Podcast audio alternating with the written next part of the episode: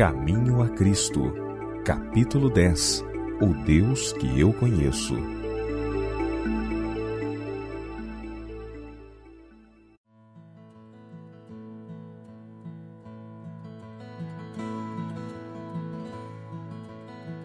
Muitas são as maneiras pelas quais Deus procura revelar-se a nós e por nós em comunhão com Ele. A natureza fala sem cessar aos nossos sentidos. O coração aberto é impressionado com o amor e a glória de Deus manifestados nas obras de suas mãos. O ouvido atento ouve e compreende as comunicações de Deus pelos objetos da natureza. Os verdejantes campos, as árvores altaneiras, os botões e as flores, a nuvem que passa, a chuva, o rumorejante regato, as glórias do firmamento, tudo nos fala ao coração convidando-nos a familiarizar-nos com aquele que os criou a todos.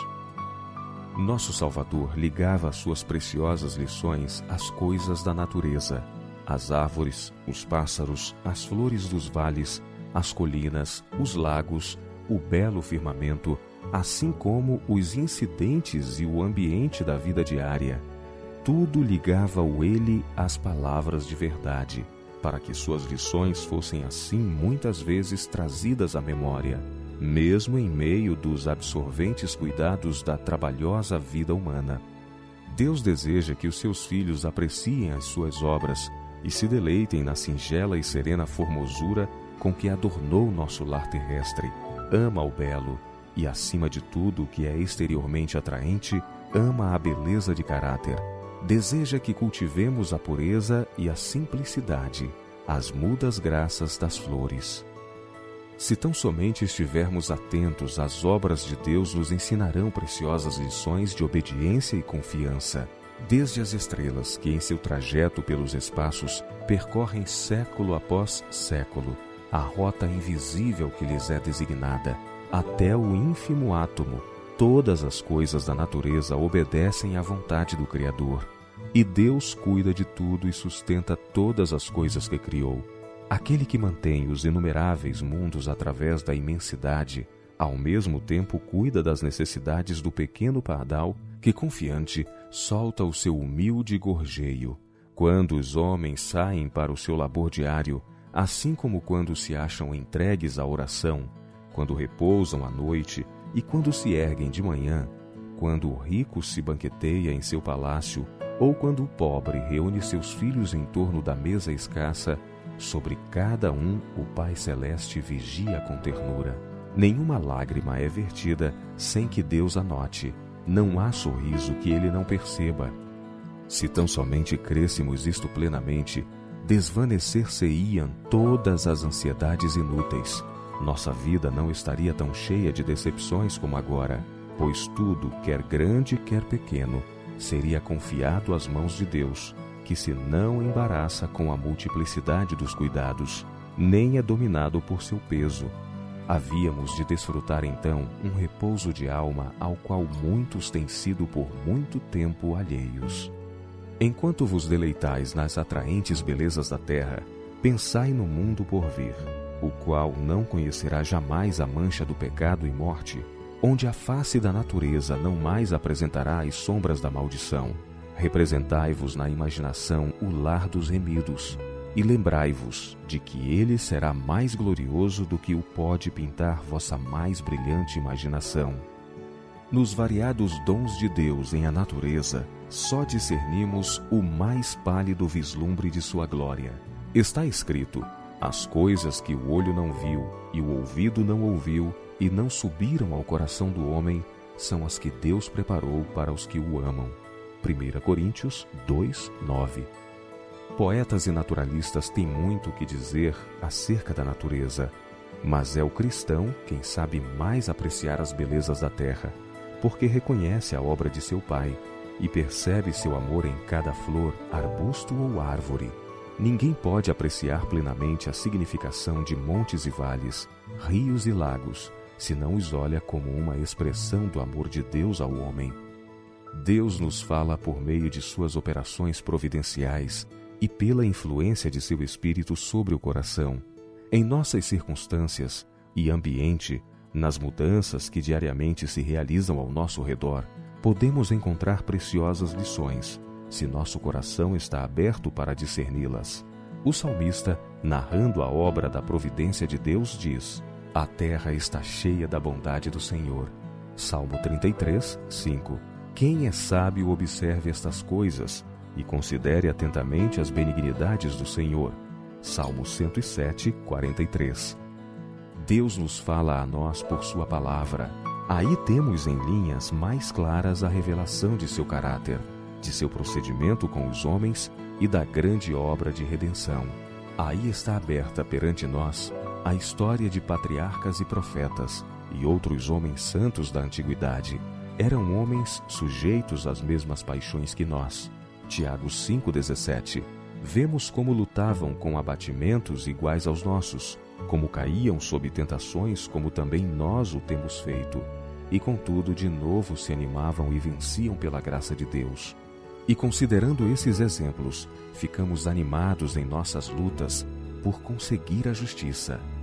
Ao lermos acerca das preciosas experiências que lhes foram concedidas, da luz, amor e bênção que lhes foi dado desfrutar, e da obra que realizaram pela graça que lhes foi dada, o mesmo Espírito que os inspirava acende em nosso coração uma chama de santa emulação e um desejo de ser semelhantes a eles no caráter e de como eles andar com Deus. Disse Jesus acerca das Escrituras do Antigo Testamento, e quanto mais é isto verdade do Novo, são elas que de mim testificam. João 5,39 Dele que é o Redentor, aquele em quem se centralizam nossas esperanças de vida eterna. Sim, a Bíblia toda fala de Cristo, desde o primeiro relatório da criação, pois sem ele nada do que foi feito se fez, João 1:3, até a promessa final: Eis que cedo venho, Apocalipse 22:12. Lemos acerca de suas obras e ouvimos a sua voz. Se desejais familiarizar-vos com o Salvador, estudai as santas escrituras. Enchei o coração todo com as palavras de Deus são elas a água viva a mitigar vossa sede ardente. São o pão vivo do céu. Jesus declara: Se não comerdes a carne do Filho do Homem e não beberdes o seu sangue, não tereis vida em vós mesmos. João 6, 53. E ele mesmo explica essa declaração dizendo: As palavras que eu vos disse são espírito e vida. João 6, 63. Nosso corpo é formado pelo que comemos e bebemos. E como se dá na economia natural, assim também na espiritual. É aquilo em que meditamos que dará força e vigor à nossa natureza espiritual. O tema da redenção é tema que os próprios anjos desejam penetrar. Será a ciência e o cântico dos remidos através dos séculos da eternidade. Não é ele digno de atenta consideração e estudo agora? A infinita misericórdia e amor de Jesus o sacrifício feito por ele em nosso favor demandam a mais séria e solene reflexão. Devemos demorar o pensamento no caráter de nosso amado Redentor e Intercessor. Devemos meditar na missão daquele que veio salvar seu povo dos seus pecados. Ao contemplarmos assim os temas celestiais, nossa fé e amor se fortalecerão e nossas orações serão cada vez mais aceitáveis a Deus porque a elas se misturarão cada vez mais a fé e o amor. Serão inteligentes e fervorosas. Haverá mais constante confiança em Jesus e uma diária e viva experiência em seu poder de salvar perfeitamente a todos os que por ele se chegam a Deus. Ao meditarmos nas perfeições do Salvador, havemos de desejar ser transformados por completo e renovados na imagem de sua pureza. A alma terá fome e sede de tornar-se semelhante àquele a quem adoramos. Quanto mais nossos pensamentos se demorarem em Cristo, tanto mais falaremos dele aos outros e o representaremos perante o mundo. A Bíblia não foi escrita para os doutos unicamente. Ao contrário, destina-se ao povo comum. As grandes verdades indispensáveis para a salvação nela se acham reveladas com a clareza da luz meridiana e ninguém errará nem perderá o caminho a não ser os que seguirem seu próprio juízo em vez da vontade de Deus, claramente revelada. Não devemos aceitar o testemunho de nenhum homem quanto ao que ensinam as Escrituras, mas sim estudar por nós mesmos as palavras de Deus. Se permitirmos que outros pensem por nós, nossas próprias energias e habilidades adquiridas se atrofiarão.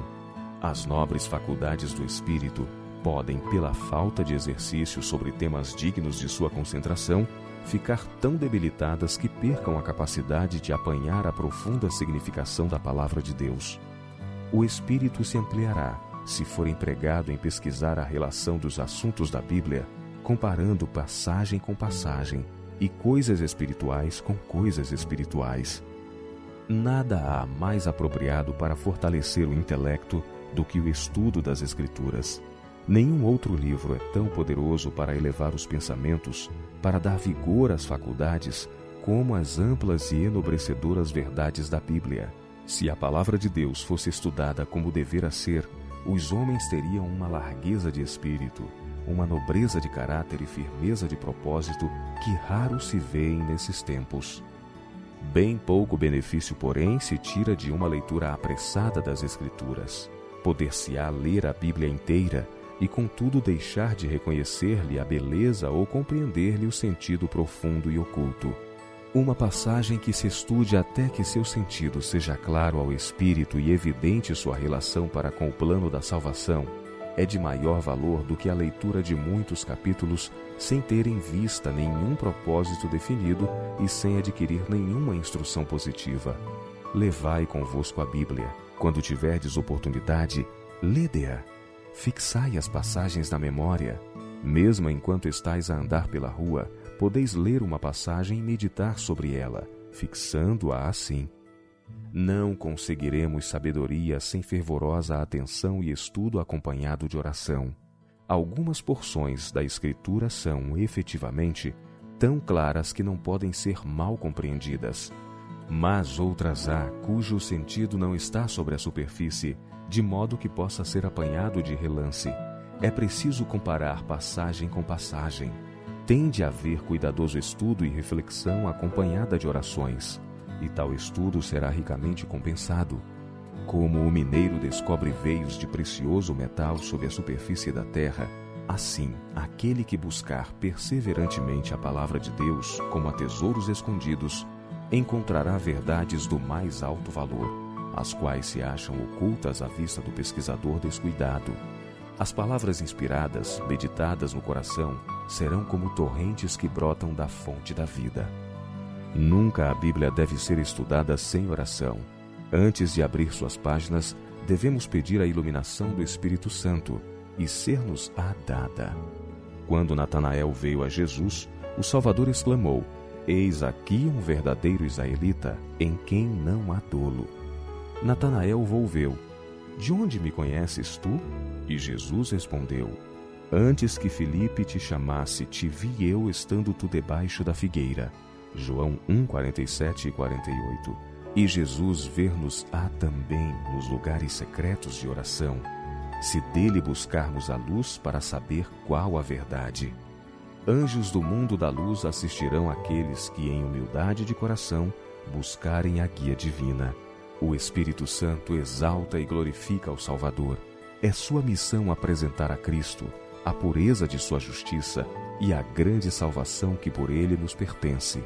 Jesus disse: Ele há de receber do que é meu e vô-lo há de anunciar.